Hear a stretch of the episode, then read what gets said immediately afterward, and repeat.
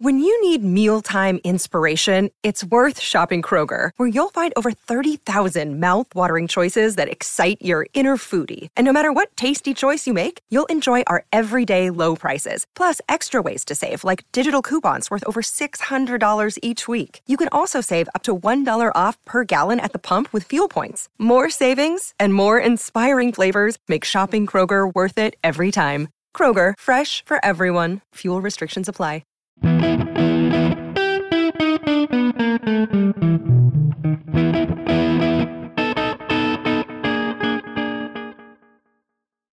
Bom dia, Rádio Diálise. Aqui quem fala é o Lucas Luz e esse é o podcast do Nefropapers. Se é a sua primeira vez aqui, nesse podcast, nosso foco é tudo em nefrologia. Nefrologia em cardiologia, em terapia intensiva endócrino e hoje é um tema muito específico que é a saúde pública. Hoje nós vamos falar da crise humanitária da diálise no Brasil. O podcast de hoje é Talvez seja o podcast mais sensível que nós gravamos e usualmente não pedimos que o ouvinte vá até o final.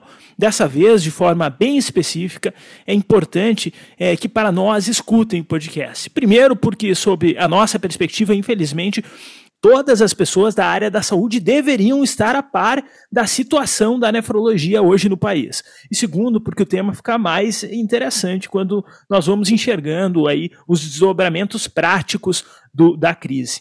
Então, hoje o podcast é de terno e gravata, porque estamos aqui eu, o Dr. José Mora Neto, presidente da Sociedade Brasileira de Nefrologia, Pedro Túlio Rocha, diretor de políticas associativas da SBN, e Lúcio Requião, que é secretário é, da SBN e presidente da Sonesp, que são três pessoas chaves na tentativa da resolução da crise na diálise. E me obrigo a dar o meu disclaimer que hoje eu sou agente duplo, tá, pessoal? Sou host do podcast do Nefropapers e também vice-presidente sul da Sociedade Brasileira de Nefrologia. Sejam bem-vindos. Obrigado pelo convite, Lucas. Eu agradeço ao Nefropapers pelo espaço e parabenizo o excelente trabalho que vocês têm feito, levando conhecimento do Caburaí ao Chuí. Eu cumprimento a audiência meus colegas de diretoria e amigos, Lúcio, Lucas e Pedro. É uma satisfação estar aqui hoje com vocês.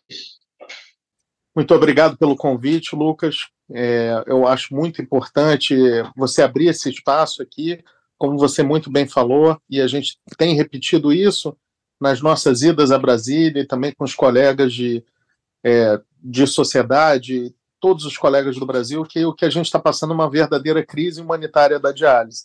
Então, abrir espaço para essa temática é muito importante.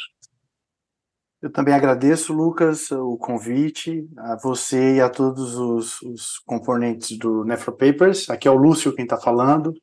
Eu sou um espectador assíduo do Nefropapers, acompanho a página, tenho grandes amigos, quase todos foram meus alunos, diga-se de passagem e também gostaria de cumprimentar não apenas a audiência, mas os meus colegas aqui de mesa, Pedro e Moura, que além de companheiros nessa jornada, são grandes amigos. Excelente, sejam todos bem-vindos. Então, para todo por todos né, na mesma página, inclusive o espectador, acredito que a primeira coisa é falar brevemente é no padrão de crescimento da população é, dos doentes renais crônicos do Brasil e como historicamente essas pessoas tiveram acesso aos serviços de hemodiálise. É, eu queria perguntar para ti, Lúcio. Então, essa é uma pergunta interessante, é, demanda é, uma análise um pouco histórica da conjuntura é, do, das políticas públicas no Brasil e nós, nós temos que retomar um pouquinho lá a década de 80, né, quando o direito à saúde ou o acesso à saúde não era universal. É, e, e, depois, no final da década de 80, vem a, a, a, a, formação do SUS, né, a partir da Conferência Nacional de Saúde lá na década de 80, o SUS e seus princípios, e a integralidade e a universalização do direito à saúde. Então, antes da, da, do, da Constituição de 1989 e da implementação do Sistema Único de Saúde, é, as pessoas é, elas tinham acesso à saúde ou através da medicina privada, quando elas podiam pagar por um, por um plano de saúde ou quando elas podiam pagar por um atendimento privado, ou, ou, ou, elas tinham uma cobertura da Seguridade Social através do Instituto de Seguridade Social, da Previdência Social chamado INAMPS, e para isso eles precisavam ser contribuintes do INAMPS, e isso era, é, isso era abraçava apenas os trabalhadores formais e todo o restante da população brasileira que ficava dependente da, dos, dos, institutos de filantropia e das santas casas. Né? Com a instituição do SUS, o direito passou a ser, a, a saúde passou a ser um direito de todos e um dever do Estado, e o princípio da universalização da saúde foi muito importante. E isso modificou também é, o panorama do tratamento da doença renal crônica em estágio avançado, porque todo e qualquer brasileiro passou a ter acesso irrestrito à saúde.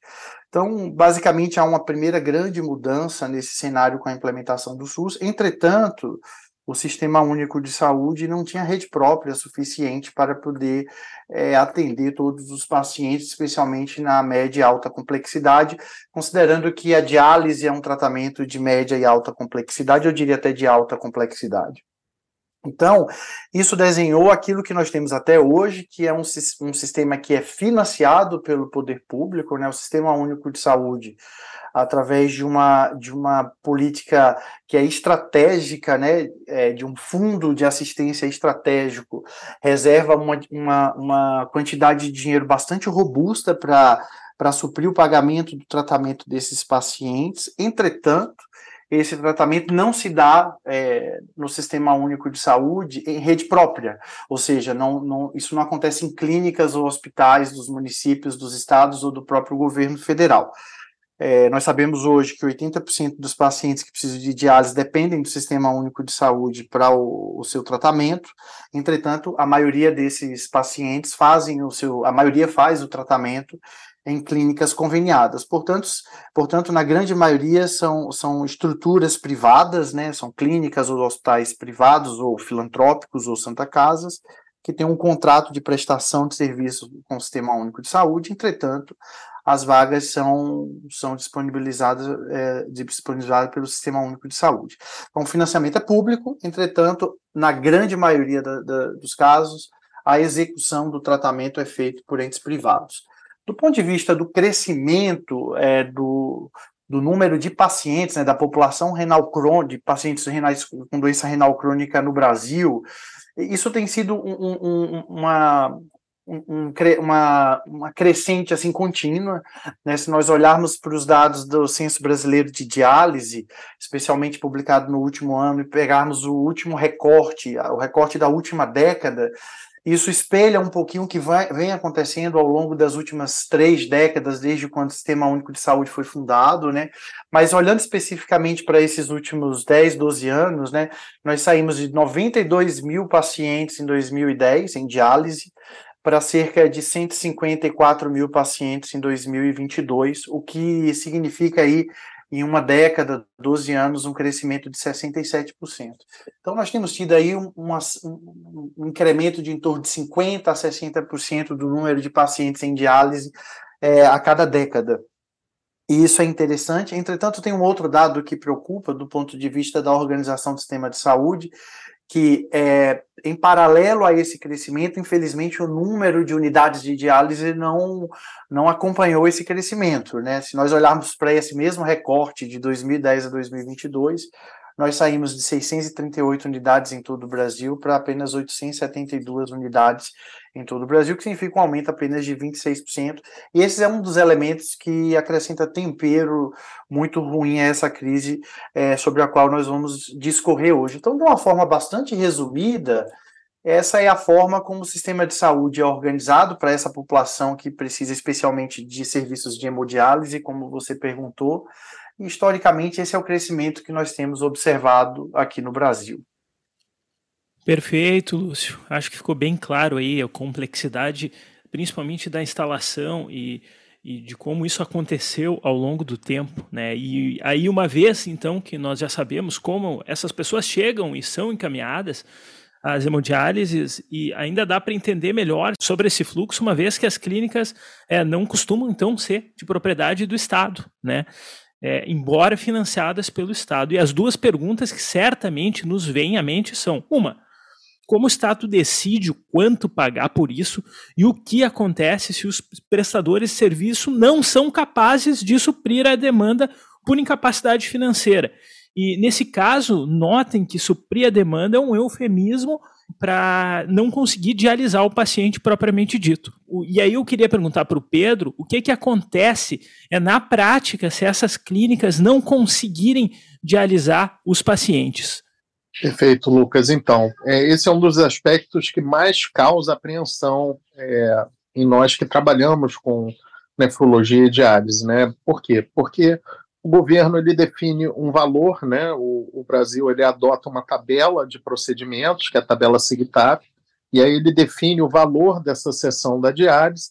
Tem mais algumas cobranças que são feitas, né, para o tratamento dialítico, né, que você pode incluir é, o BPA, que é uma realidade que a gente conseguiu recentemente incorporar, né, que é contar uma consulta junto com o atendimento dialítico multiprofissional, é, médico, enfermeiro, psicólogo, toda a equipe multi é, da unidade de diálise, mas essencialmente é o procedimento da diálise como está na tabela SIGTAP. Né? E é, esse é um modelo que a maioria dos países adota, né, que é o pagamento por procedimento, né, por serviço, mas os Estados Unidos recentemente teve uma mudança do modelo deles para um modelo de bundle, né, de pacote, é, que é algo que a gente vê é, com bons olhos no, no, sentido de ter uma, uma construção de uma linha de cuidado do paciente renal, que as clínicas de diálise seriam mais do que só é, executoras do serviço, né? Estariam integralmente responsáveis pelo cuidado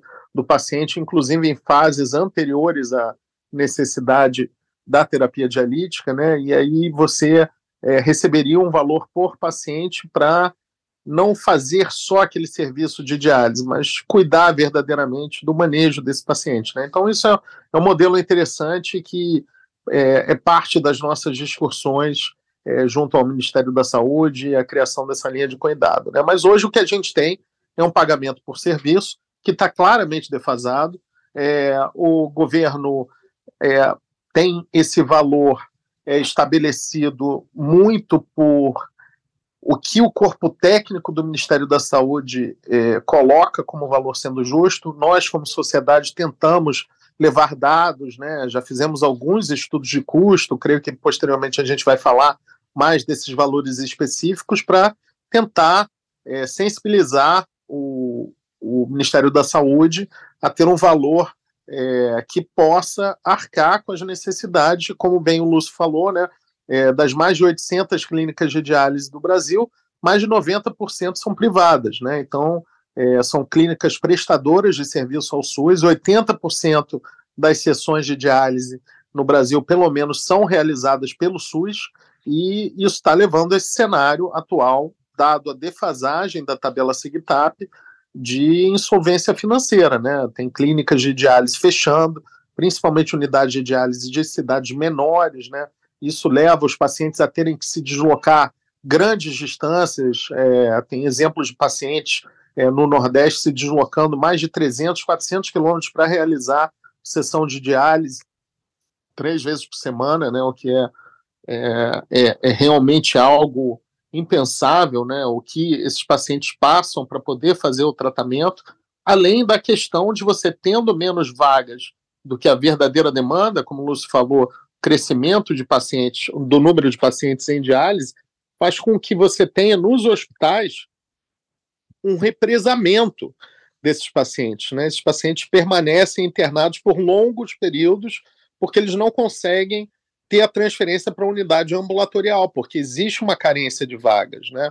É, e isso a gente não está discutindo. Outro ponto importante, que a gente não tem números exatos do, do que isso representa, mas frente à crise atual, eu tenho certeza que isso acontece, é que é o paciente que não consegue acesso à terapia, né? ele não consegue começar a, a diálise justamente porque você tem é, um, uma crise gravíssima que afeta, afetando as unidades de diálise, afeta toda a cadeia de prestação de serviço para o paciente renal, né? Então, é, é, é, novamente expresso aqui minha preocupação pelo momento atual e precisamos buscar soluções. É isso aí, Pedro. É dramático, né? Imagina só, é 300, 400 quilômetros, é desumano, né? Para fazer três vezes por semana, é, para para encarar aí mais três, quatro horas de terapia. Bom, pessoal, e aí eu vou ter que fazer um disclaimer prático aí para o ouvinte do Nefropapers.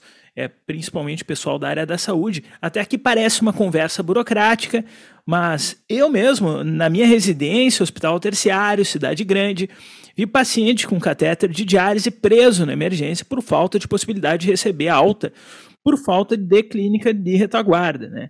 E o resultado é aquilo que a gente não quer, né? Muitas vezes acontece infecção hospitalar, às vezes a temida endocardite em paciente renal crônico, às vezes a endocardite fúngica, né? O cara precisa operar sobrecarga hospitalar, hospitalar cada vez maior.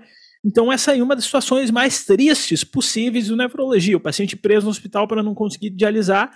E aí vale ressaltar, não custa lembrar que isso significa a manutenção da vida, né? Porque paciente doente renal crônico, estágio 5D, que não dialisa, morre. E a próxima pergunta, eu queria perguntar para o Lúcio, então, como está a situação e quais lugares é, estão aí em alerta é, com fila para clínicas de diálise? Bom, Lucas, eu acho que é, para entrar na questão do, do paciente que está internado esperando uma vaga é, de diálise, nós precisamos dar uma rápida olhada para o que acontece antes dele chegar na emergência precisando iniciar a diálise e depois um pouquinho sobre o que está acontecendo é, no tratamento ambulatorial. Então, um passo antes uh, sobre a sua pergunta, porque eu acho que coloca quem está nos ouvindo, é, mesmo que não seja nefrologista, mas certamente trabalha em grandes hospitais, ou, ou em emergências, ou em terapias intensivas, ou são é, hospitalistas que vêm pacientes internados, é, a forma como o paciente com doença renal crônica nos seus estágios mais avançados tem entrado em diálise no país, né? Então, isso é uma coisa importante porque nós estamos falando de uma doença crônica, progressiva, que na sua grande maioria é causada por hipertensão ou diabetes, portanto, doenças facilmente diagnosticadas, e que deveriam, deveria ser é, é possível se predizer quando que o paciente é, ia precisar entrar num, num tratamento desse quando a evolução para perda de função renal progressiva é inexorável. Infelizmente, a realidade não é essa. Então, acho que tem um estudo que eu particularmente gosto muito, publicado ano passado no Brazilian Journal of Nephrology, que é o, a revista científica da Sociedade Brasileira de Nefrologia. É, e nesse estudo, os autores é, incluíram informações de quase 5 mil pacientes que entraram em hemodiálise em 21 centros brasileiros entre 2012 e 2017. É, o objetivo do estudo foi ver mortalidade na diálise de longo prazo, né, de longo, é, em longo prazo, mas é, é, a, o recorte que eles trazem de como o paciente entra em diálise é extremamente elucidativo desse cenário, um passo antes da sua pergunta, para a gente poder entrar mais profundamente na sua pergunta. Então, veja bem, desses quase 5 mil pacientes em 21 centros brasileiros, o que é uma amostra bastante representativa do que acontece em todo o país, é, 60% dos pacientes não tinham acompanhamento prévio com um médico especializado. É, 60% entraram em diálise dentro de um hospital, o que significa dizer que a diálise não foi programada. E é, 57% através de um catéter temporário, o que significa dizer que a diálise foi feita de forma emergencial. Então, uh, esse é um recorte é, de, de uma situação que não deveria ser assim, porque nós estamos falando de um indivíduo que entra em urgência ou emergência, mas que não deveria entrar para se tratar de uma doença crônica e, na grande maioria das vezes, com evolução relativamente lenta. Um pouco mais rápido, um pouco menos, mas é, se nós estivéssemos atentos ao diagnóstico precoce, certamente essa situação é, não seria seria um pouco diferente, especialmente se o sistema de saúde tivesse bem articulado e os vários níveis de atenção, primário, secundário e terciário, estivessem conversando de forma adequada. Posto isso, é, considerando que boa parte dos pacientes, ou a maioria dos pacientes, entra em diálise numa situação de urgência e emergência, esses pacientes vão estar no hospital, numa emergência, numa enfermaria ou na unidade de terapia intensiva, mas tem uma doença crônica. Então, rapidamente você consegue tirar esse paciente da emergência, duas, três diálises são suficientes para tirá-lo da emergência, e aí ele pode ir para o tratamento ambulatorial. E aí o que, que nós temos visto, assim, de uma forma bastante é, crescente e, e, e preocupante nos últimos anos? o número crescente de pacientes, como eu falei na minha primeira intervenção, mas o número de vagas ou o número de serviços de diálise não tem crescido de forma suficiente para poder atender essa demanda. Então, é, cada vez mais tem havido para pacientes represados em unidades hospitalares, aguardando aí, em médias 30, 60 ou até 90 dias por uma vaga para continuar o seu tratamento a nível ambulatorial e você colocou bem, né? Quais são as complicações que isso acontece, né? Nós temos a, os, assim, os efeitos diretos e os efeitos indiretos. Os efeitos diretos dizem respeito aos riscos relacionados ao paciente, né? Catéter de curta permanência significa maior risco de infecção de corrente sanguínea, com potencial complicação de endocardite infecciosa, como você falou, especialmente por agentes multidrogas resistentes, porque estão em ambiente hospitalar onde há uma seleção por agentes multidroga resistentes, e isso aumenta de forma substancial o risco de mortalidade além disso, tem um impacto direto na saúde mental do indivíduo que é, sente-se bem depois de duas, três diálises e não, poder, não precisaria estar internado para fazer um tratamento que é eminentemente ambulatorial. Mas existem também os impactos indiretos, né? Os impactos indiretos na família do indivíduo, né? E na vida social e na qualidade de vida da própria família do indivíduo, mas do fato do indivíduo estar ocupando um leito de hospital ou de UTI, em muitos hospitais a diálise só consegue ser feita em UTI, sem a menor necessidade ocupando uma vaga que deveria estar disponibilizada para outro paciente que realmente precisa é, de atendimento intra-hospitalar. Então veja o tamanho da complexidade do cenário que nós temos vivido. Então aqui no estado de São Paulo, para você ter uma ideia, é, nós temos atualmente em torno de 1.250 pacientes internados esperando que iniciaram diálise e em nível hospitalar esperando uma vaga numa clínica de diálise e a média de espera é em torno de 60 dias. Isso recentemente, é muita coisa, muita coisa, muita coisa. mesmo ainda. E para concluir, recentemente, é, o maior veículo de comunicação do, jornalístico do país né, apresentou uma, uma reportagem, inclusive, pautada pela Sociedade Brasileira de Nefrologia, e eles fizeram um levantamento em alguns estados, mostrando que é, outros 1.500 pacientes em seis ou oito estados distribuídos no, no país, considerando aí também uh, o Distrito Federal, estavam aguardando diálise, uma vaga de diálise para desocuparem o leito de hospitalar que estava sendo ocupado sem a menor necessidade. Então, esse é o cenário é, que nós vivemos hoje, respondendo à pergunta que você me dirigiu. É, esse é um dado bem triste, né, Lúcio? É toda essa gente esperando. Até alguns lugares mais tradicionais da nefrologia é, brasileira hoje passam por isso, né? E quando nós caminhamos para a origem do problema, começa a complicar mais ainda a conversa. E isso talvez seja até a curiosidade do ouvinte, né? Eu queria perguntar para o diretor de políticas associativas, para o Pedro, é quanto é, se estima que seja o custo médio, então, é de um paciente em diálise no Brasil e quanto que é repassado e fornecido aí pelo Ministério da Saúde? Perfeito, Lucas. É um estudo recente, conjunto é, encomendado pela ABCDT e pela SBN, né, pela Associação Brasileira de Centros de Diálise e Transplante e a Sociedade Brasileira de Nefrologia, é, apontou um valor de 302 reais como custo real da diálise, né? E o valor que o Ministério da Saúde paga é, a partir do mês de setembro desse ano, né, que foi o último reajuste que foi dado, é de 240 reais, né? Então a gente está falando aí de uma defasagem é, próxima aos 20%.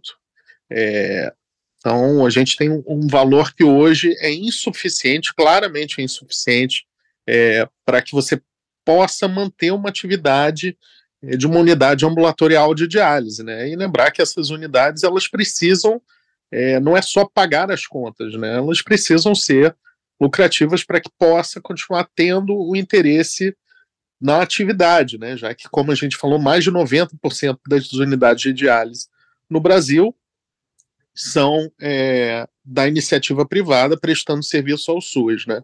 É, então a gente tem esse número atual de um custo apontado de 302 reais e o valor que o Ministério da Saúde atualmente paga, que é 240 reais por sessão de hemodiálise. Isso é um déficit bastante grande, né? E que certamente veio junto com a história aí que, que o Lúcio respondeu até na primeira pergunta. Com certeza esse gap entre custo e repasse veio ao longo de um tempo, né? E no momento é claro que parece crítico. Inclusive porque se formos além dos desdobramentos do colapso de sistema de diálise no Brasil, há também um colapso do sistema hospitalar, com provavelmente prejuízo aí ainda maior sua perspectiva financeira, levando em conta aí todos os custos dos pacientes internados aí que o Lúcio comentou. É, nesse momento, provavelmente o que o ouvinte deve estar se perguntando é se o problema é tão grave e tão óbvio, por que, que ainda não houve uma resolução de saúde pública? Então eu passo a palavra aí para o presidente da Sociedade Brasileira, né, o Moura, e gostaria de perguntar como os governos vêm se comportando em relação aos pacientes em suporte renal artificial, é, ou em outras palavras, o que, foi feito, quais foram os reajustes aí dados aí nos últimos oito anos para tentar melhorar essa situação aí é, crítica. Obrigado pela pergunta, Lucas. Nós temos visto nos últimos anos que os reajustes no valor pago pelas diálises no SUS foram insuficientes. Em 2017, houve um reajuste de 8,47%. Depois desse reajuste, só houve um novo reajuste em dezembro de 2021, de 12,5%. E nesse mesmo período, de 2017 para 2021, somente o IPCA, que é o Índice Nacional de Preço ao Consumidor Amplo, foi de 25% e a variação dos custos médicos hospitalares foi 74%. Ou seja, em um período que a diálise reajustou apenas 12,5%, o IPCA foi o dobro e a inflação médica foi 74%. Agora, no segundo semestre de 2023, nós tivemos esse novo reajuste de 10,3%. Então, de 2016 para 2023, foram apenas três reajustes, o que, sem dúvida, ocasionou toda essa crise humanitária, essa situação de crise humanitária que nós temos vivenciado com pacientes internados aguardando vagas em clínicas de diálise. Entendido. Vale lembrar ao público que, que clínica de diálise é um suporte complexo, é, terciário, é, e que, infelizmente, há toda uma questão estrutural e que envolve práticas como vigilância é, e que envolve tratamento de água e que além do alto custo isso envolve um planejamento estratégico que não é de curto prazo, tá? Em outras palavras, não é ir alugar uma sala e abrir uma diálise. Isso é um problema complexo. Tá? Lembra até aquela história da pandemia, abra mais leitos de CTI, como se é, não fosse importante treinamento de equipe, estrutura e etc. Tá? Então é necessário que o governo esteja de forma contínua engajada na, na resolução dessa, dessa dessa crise, né? E quais são as possíveis formas de abordar o governo e o que, que a Sociedade Brasileira de Nefrologia vem fazendo para auxiliar nessa crise? Bom, nós temos uma crise humanitária com impacto em pacientes, internação prolongada, desassistência, com risco iminente de morte de pacientes e de desmonte da rede assistencial que é uma rede complexa, que demora alguns anos para ser montada. Mas a origem dessa crise, e isso tem que ficar claro, é o subfinanciamento do setor, que não é de hoje, já existe há alguns anos no Brasil. É, então, para solucionar a crise, é preciso o aporte de mais recursos na terapia renal substitutiva no Brasil. E o que a SBN tem feito nesse sentido? Bom, desde o primeiro dia de gestão, aliás, é, desde antes de assumirmos, é, em janeiro de 2023, é, nos nossos primeiros pronunciamentos após a eleição, nós deixamos claro que a crise da diálise seria a nossa principal meta de curto prazo para a resolução, principalmente pelos, pelo que significa em relação ao risco iminente de desassistência e de morte de pacientes. Então, nossos esforços iniciais foram dirigidos para esse tema e eu dividiria a nossa atuação enquanto SBN em duas grandes frentes que são complementares. E a primeira é a atuação política que é inclusive uma das atribuições estatutárias da SBN, que é influenciar a formulação e o debate de políticas públicas de saúde. Nós enviamos ao, ofícios ao Ministério da Saúde, nós fizemos reunião, reuniões, nós conseguimos, com essas reuniões, inclusive, modificar o reajuste que tinha sido inicialmente proposto de 2% para 10,3%. Nós criamos a Frente Parlamentar da Nefrologia em julho de 2023, um movimento que teve o apoio e a participação de regionais nefrologistas de todo o Brasil.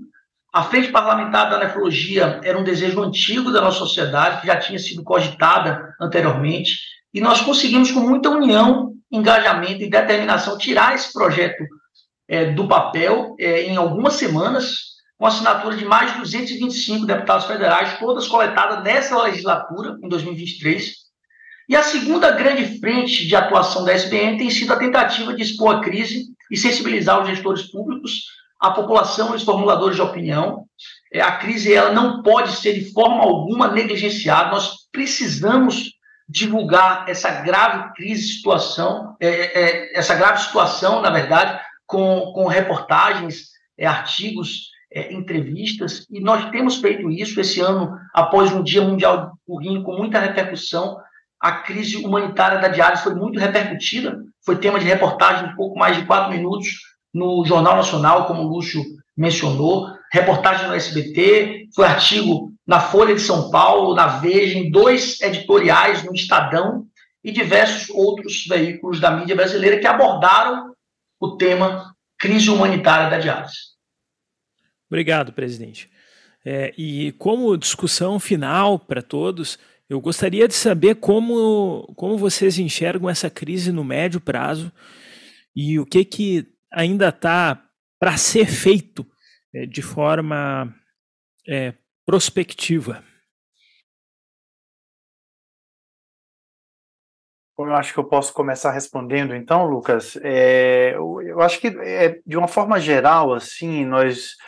É, é eu acho que até é possível que é, nós três aqui, que estamos é, te respondendo, é, enderecemos a, a, mesma resposta, porque, como membros da sociedade, da, direti, da atual diretoria da Sociedade Brasileira de Nefrologia, e entre os seus membros, aqueles que estão mais é, envolvidos nessa discussão, é, especialmente no Ministério da Saúde, é, eu, eu, entendo que nós estamos é, bastante alinhados é, com a forma como nós estamos enxergando a, a, o diagnóstico que nós fizemos da crise, é aquilo que nós entendemos que é fundamental do ponto de vista de pautas para o curtíssimo e curto prazo e para o médio e longo prazo. É, e isso foi fruto de uma construção coletiva, óbvio, que começou é, no último semestre do ano passado, e você participou disso, e outras pessoas muito importantes é, da nossa sociedade participaram disso, inclusive a sociedade tem ouvido as regionais, que são as, os, a forma com que com, como os nefrologistas se organizam nas suas cidades e, e nos seus estados, para poder ouvir as realidades é, regionais e construir é, tentativas de solução. Eu diria que no curtíssimo curto prazo, é, é, o objetivo principal, obviamente, é proteger a vida desses pacientes que estão precisando sair dos hospitais e irem para as clínicas, daqueles que estão sob diálise já e daqueles que precisam entrar em diálise. E como é uma crise basicamente de financiamento, é preciso ter um, é, uma correção é, da defasagem que, como o Pedro falou, é de 20%, 30%. É, do ponto de vista de médio e longo prazo, nós precisamos discutir o modelo de financiamento, o Pedro falou muito bem disso e pode é, retomar essa questão. Modelo de financiamento, e, e sem dúvida nenhuma, é entender que a doença renal crônica, por ser uma doença horizontal, crônica, progressiva, é, e relativamente lenta de evolução na maioria dos pacientes, esses pacientes precisam ser encaixados, incluídos é, de forma integral, de forma linear, de forma horizontal, de forma universal, em uma linha de cuidado para que os seus desfechos sejam atenuados e quando aqueles precisem entrar em diálise, eles entrem em diálise de uma forma é, melhor do que o que tem acontecido hoje. E por último, eu botaria mais duas últimas dois últimos pontos que são estratégicos, que é a, a, um é a, a, questão da diálise peritoneal, que tem sido muito pouco utilizado no Brasil, que requer uma estrutura é, é, local muito menos complexa do que a hemodiálise e, e, poderia ah, solucionar é, de uma forma muito rápida, até é, é, pelo menos esse contingente, esse problema do contingente de pacientes aprisionados em hospitais, e otimizar a saída da diálise através do aumento do transplante, considerando que o Brasil tem o maior programa público de transplante do mundo e nós temos capacidade no médio prazo aí dobrar o número de transplante renal. Então essa é a forma como a gente tem enxergado curtíssimo, médio e longo prazo as alternativas que nós temos, não para solucionar, pelo menos para mitigar a, a, a, crise humanitária que, na verdade, impacta os indivíduos que estão em diálise, né? Os indivíduos que estão em diálise. Então, eu diria isso para finalizar a minha intervenção aqui. Bom, eu, eu puxando o gancho, então, do que o Lúcio falou, é, como a gente havia dito anteriormente, mudar um pouco o conceito do que é uma unidade de diálise é necessário, né? Como como a unidade de diálise é vista é, pelo ente público, pelo governo e também, é, de uma forma geral, pela sociedade, né, não só como uma unidade onde um paciente vai realizar uma terapia, mas verdadeiramente um local onde você tem um corpo clínico multidisciplinar para cuidar de um paciente com uma doença, como o Lúcio muito bem falou, muito complexa e crônica. Então, é, a gente tem que construir essa questão de, de fazer uma linha de cuidado do paciente renal crônico. Isso foi algo que já foi tentado pela sociedade anteriormente. O Lúcio participou desse processo é, na gestão do Dr. Rinaldi, é, e hoje a gente está retomando isso. Eu acho que isso é uma das estratégias, né? Discutir também o modelo de pagamento para não ficar correndo só atrás de reajuste, reajuste que é algo que é, já se mostrou por muitas vezes insuficiente, né? Então acho que a gente tem que ter é, essa percepção.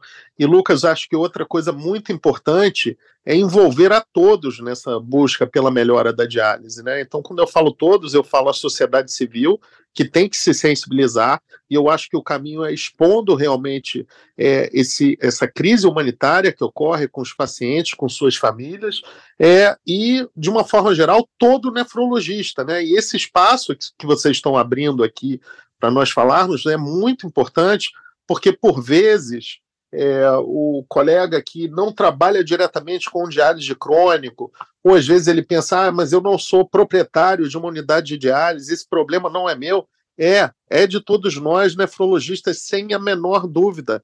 A diálise é e sempre será um procedimento do nefrologista. Em outra ocasião, agora recente, num grupo de discussão do WhatsApp, eu utilizei o termo que depois eu revendo eu vi que realmente não é, é o adequado, que a diálise é o carro-chefe da especialidade, a nossa especialidade é muito rica, tem muito mais do que só a diálise, mas a diálise é importantíssima, é o do dia a dia, e uma diálise fortalecida vai puxar a, a especialidade para cima, não tem a menor dúvida, né? Então, isso é uma batalha de todos os nefrologistas, isso tem que ficar bem claro, e é com esse engajamento de todos que a gente vai conseguir solução para essa crise atual que é gravíssima. Bom, Lucas, eu queria citar um grande escritor brasileiro, nordestino, o Ariano Suassuna, que fala que o pessimista é um chato e o otimista é um bobo. O ideal é ser um realista esperançoso. E eu queria deixar essa mensagem final para todos os colegas e ouvintes.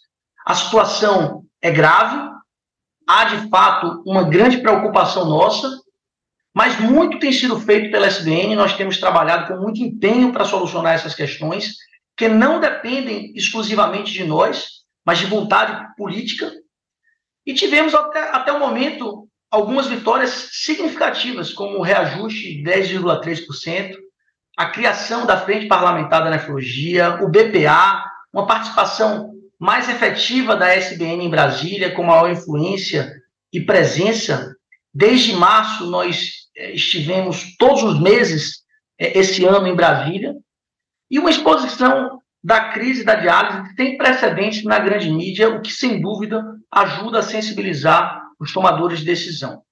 Enquanto sociedade, nós vamos seguir lutando, sem negligenciar a crise, mas também sem exibir o ceticismo que é exibido por alguns como medalha de honra. Nós vamos seguir lutando, como diria Ariano Suassuna, como realistas esperançosos, com muito empenho, união e principalmente uma atuação propositiva. Eu tenho certeza que nós teremos bons resultados. Muito obrigado. Muito obrigado, Moura. Muito obrigado, Pedro. Muito obrigado, Lúcio. por trazerem esse tema com tanta clareza. Aqui o Nefropapers, ele costuma ser um veículo de, de repasse de informação majoritariamente científica e hoje nós, nós acabamos mudando o foco por acreditar é, justamente nisso que o Pedro falou, que independente de, de qualquer coisa, defender a diálise é, é o tanto quanto um, uma obrigação aí do nefrologista. E quando a gente fala em crise da diálise, nós, tamo, nós, nós nos preocupamos também, como, como o Lúcio falou, com a manutenção de muitas vidas aí que estão em risco e que certamente já foram perdidas aí nesse processo. É, esse aqui é um veículo gratuito de informação, é disponível aí, se vocês puderem compartilhar. É, não precisa compartilhar os outros, se quiserem compartilhar os outros, nós agradecemos, mas é, compartilhar esse episódio em específico aí, principalmente pela é, importância aí de saúde pública. Um grande abraço aí da equipe Nefropapers. Esse podcast tem o objetivo de educação médica. As informações aqui prestadas exprimem as opiniões dos seus integrantes no momento da gravação. Ciência Não esqueça que, que constantemente. É uma... Não utilize as informações ouvidas aqui como conselhos médicos para si ou para outros. Em caso de necessidade, procure opinião médica direcionada.